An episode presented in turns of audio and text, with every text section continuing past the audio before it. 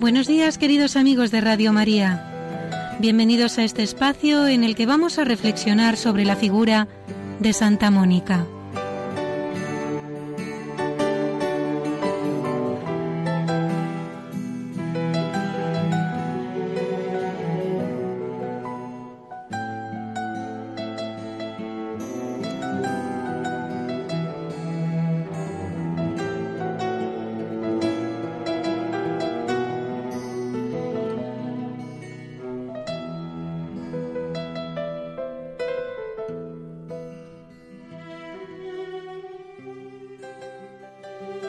El Evangelio de la Misa de hoy nos narra la llegada de Jesús a la ciudad de Naín, acompañado de sus discípulos y de una numerosa muchedumbre. Al entrar, se encontró con un cortejo fúnebre que acompañaba a una viuda, cuyo hijo único llevaban a enterrar. Al verla, el Señor se compadeció de ella y le dijo, No llores se acercó y tocó el féretro. Los que lo llevaban se detuvieron y dijo, Muchacho, a ti te lo digo, levántate. Y el que estaba muerto se incorporó y comenzó a hablar y se lo entregó a su madre. En las almas se obra con frecuencia este milagro. Muchos que estaban muertos para Dios vuelven a la vida. Durante muchos años, Agustín, hijo de Santa Mónica, estuvo alejado de Dios y muerto a la gracia por el pecado. La santa, cuya memoria hoy celebramos, fue la madre intachable que con su ejemplo, lágrimas y oraciones obtuvo del Señor la resurrección espiritual del que sería uno de los más grandes santos y doctores de la Iglesia. La fidelidad a Dios día a día de Santa Mónica obtuvo también la conversión de su marido, Patricio, que era pagano, y ejerció una influencia decisiva en todos aquellos que de alguna manera formaban parte del ámbito familiar. San Agustín resume en estas pocas palabras la vida de su madre. Cuidaba de todos como si realmente fuera madre de todos y servía también a todos, como si hubiera sido hija de todos. Santa Mónica estuvo siempre pendiente de la conversión de su hijo. Lloró mucho, rogó a Dios insistentemente y no cesó de pedir a personas buenas y sabias que hablaran con él y trataran de convencerle para que abandonase sus errores. Un día, San Ambrosio, obispo de Milán, al que había acudido repetidas veces, la despidió con estas palabras que han sido el consuelo de tantos padres y madres a lo largo de los siglos. Vete en paz, mujer, pues es imposible que se pierda el hijo de tantas lágrimas. El ejemplo de Santa Mónica quedó grabado de tal modo en el ánimo de San Agustín que años más tarde, quizás recordando a su madre, exhortaba, Procurad con todo cuidado la salvación de los de vuestra casa. La familia es verdaderamente el lugar adecuado para que los hijos reciban, desarrollen y muchas veces recuperen la fe Qué grato es al Señor ver que la familia cristiana es verdaderamente una iglesia doméstica, un lugar de oración, de transmisión de la fe, de aprendizaje a través del ejemplo de los mayores, de actitudes cristianas sólidas que se conservan a lo largo de toda la vida como el más sagrado legado. Se dijo de Santa Mónica que había sido dos veces madre de Agustín porque no sólo lo dio a luz, sino que lo rescató para la fe católica y la vida cristiana. Así deben ser los padres cristianos, dos veces progenitores de sus hijos, en su vida natural y en su vida en Cristo y espiritual. y tendrán un doble premio del Señor y una doble alegría en el cielo.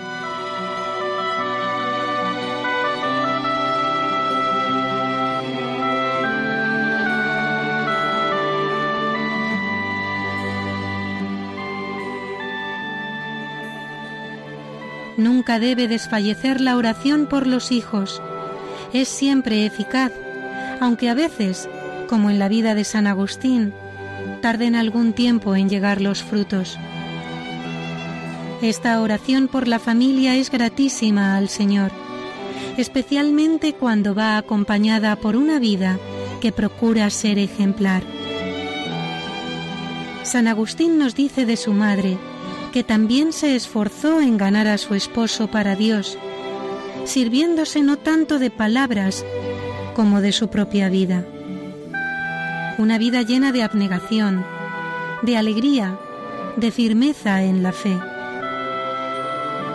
Si queremos llevar a Dios a quienes nos rodean, el ejemplo y la alegría han de ir por delante. Las quejas, el mal humor, el celo amargo, poco o nada consiguen. La constancia, la paz, la alegría, y una humilde y constante oración al Señor, lo consiguen todo. El Señor se vale de la oración, el ejemplo y la palabra de los padres para forjar el alma de los hijos. Junto a una vida ejemplar, que es una continuada enseñanza, los padres han de enseñar a sus hijos modos prácticos de tratar a Dios, muy especialmente en los primeros años de la infancia, apenas comienzan a balbucear las primeras palabras. Oraciones vocales sencillas que se transmiten de generación en generación. Fórmulas breves, claramente comprensibles, capaces de poner en sus corazones los primeros gérmenes de lo que llegará a ser una sólida piedad. Jaculatorias, palabras de cariño a Jesús, a María y a José, invocaciones al ángel de la guarda. Poco a poco, con los años, aprenden a saludar con piedad las imágenes del Señor o de la Virgen, a bendecir y dar gracias por la comida, a rezar antes de irse a la cama. Los padres jamás deben olvidar que sus hijos son ante todo hijos de Dios y que han de enseñarles a comportarse como tales. En ese clima de alegría, de piedad y de ejercicio de las virtudes humanas, en sus muchas manifestaciones de laboriosidad, sana libertad, buen humor, sobriedad, preocupación eficaz por quienes padecen necesidad, nacerán con facilidad las vocaciones que la Iglesia necesita y que serán el mayor premio y honor que reciban los padres en este mundo. Por eso el Papa Juan Pablo II exhortaba a los padres a crear una atmósfera humana y sobrenatural en la que pudieran darse esas vocaciones. Y añadía, aunque vienen tiempos en los que vosotros, como padres o madres, pensáis que vuestros hijos podrían sucumbir a la fascinación de las expectativas y promesas de este tiempo. No dudéis. Ellos se fijarán siempre en vosotros mismos para ver si consideráis a Jesucristo como una limitación o como encuentro de vida, como alegría y fuente de fuerza en la vida cotidiana. Pero sobre todo, no dejéis de rezar Pensad en Santa Mónica, cuyas preocupaciones y súplicas se fortalecían cuando su hijo Agustín, futuro obispo y santo, caminaba lejos de Cristo y así creía encontrar su libertad. ¿Cuántas Mónicas hay hoy? Nadie podrá agradecer debidamente lo que muchas madres han realizado y siguen realizando en el anonimato con su oración por la Iglesia y por el reino de Dios, y con su sacrificio. Que Dios se lo pague. Si es verdad que la deseada renovación de la Iglesia depende sobre todo del ministerio de los sacerdotes, es indudable que también depende en gran medida de las familias y especialmente de las mujeres y madres. Ellas pueden mucho delante de Dios y delante del resto de la familia.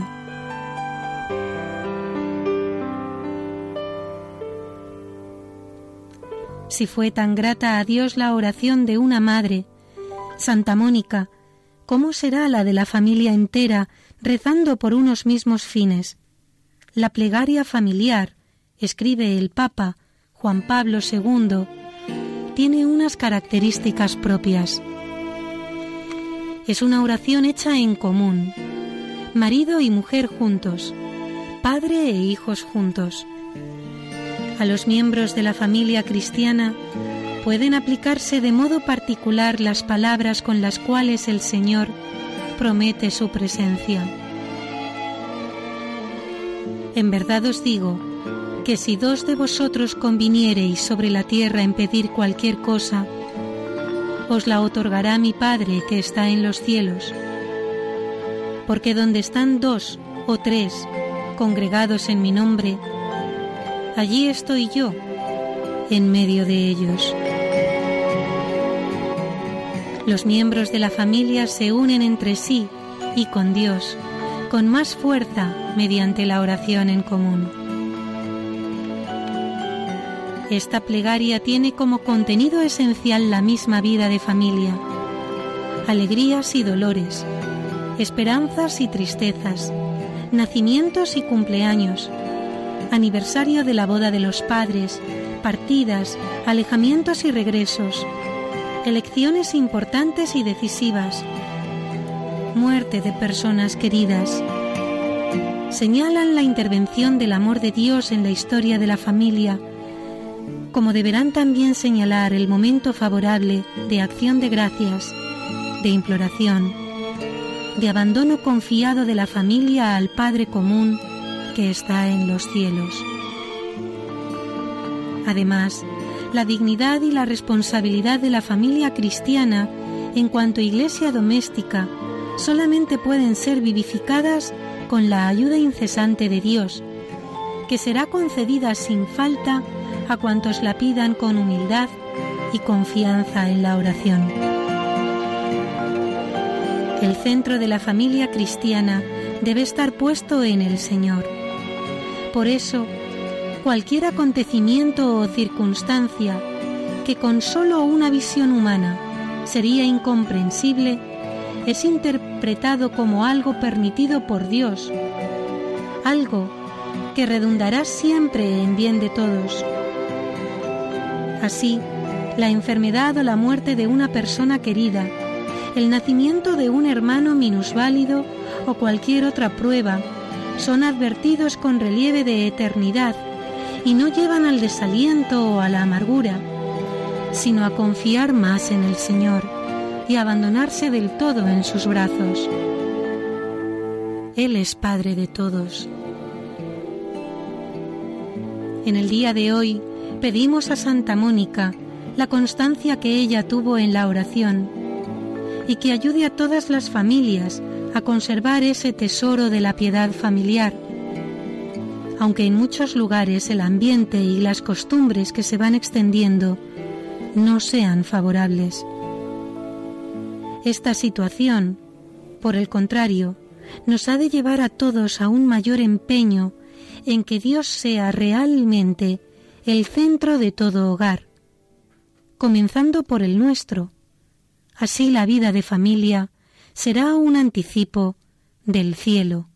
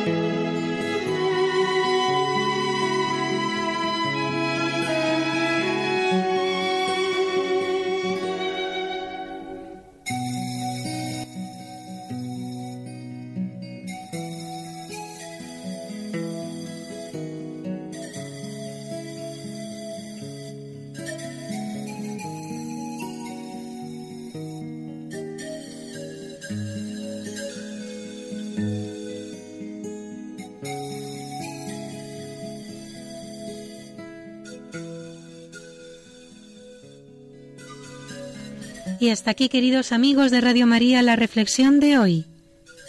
Santa Mónica, basado en el libro Hablar con Dios, de Francisco Fernández Carvajal.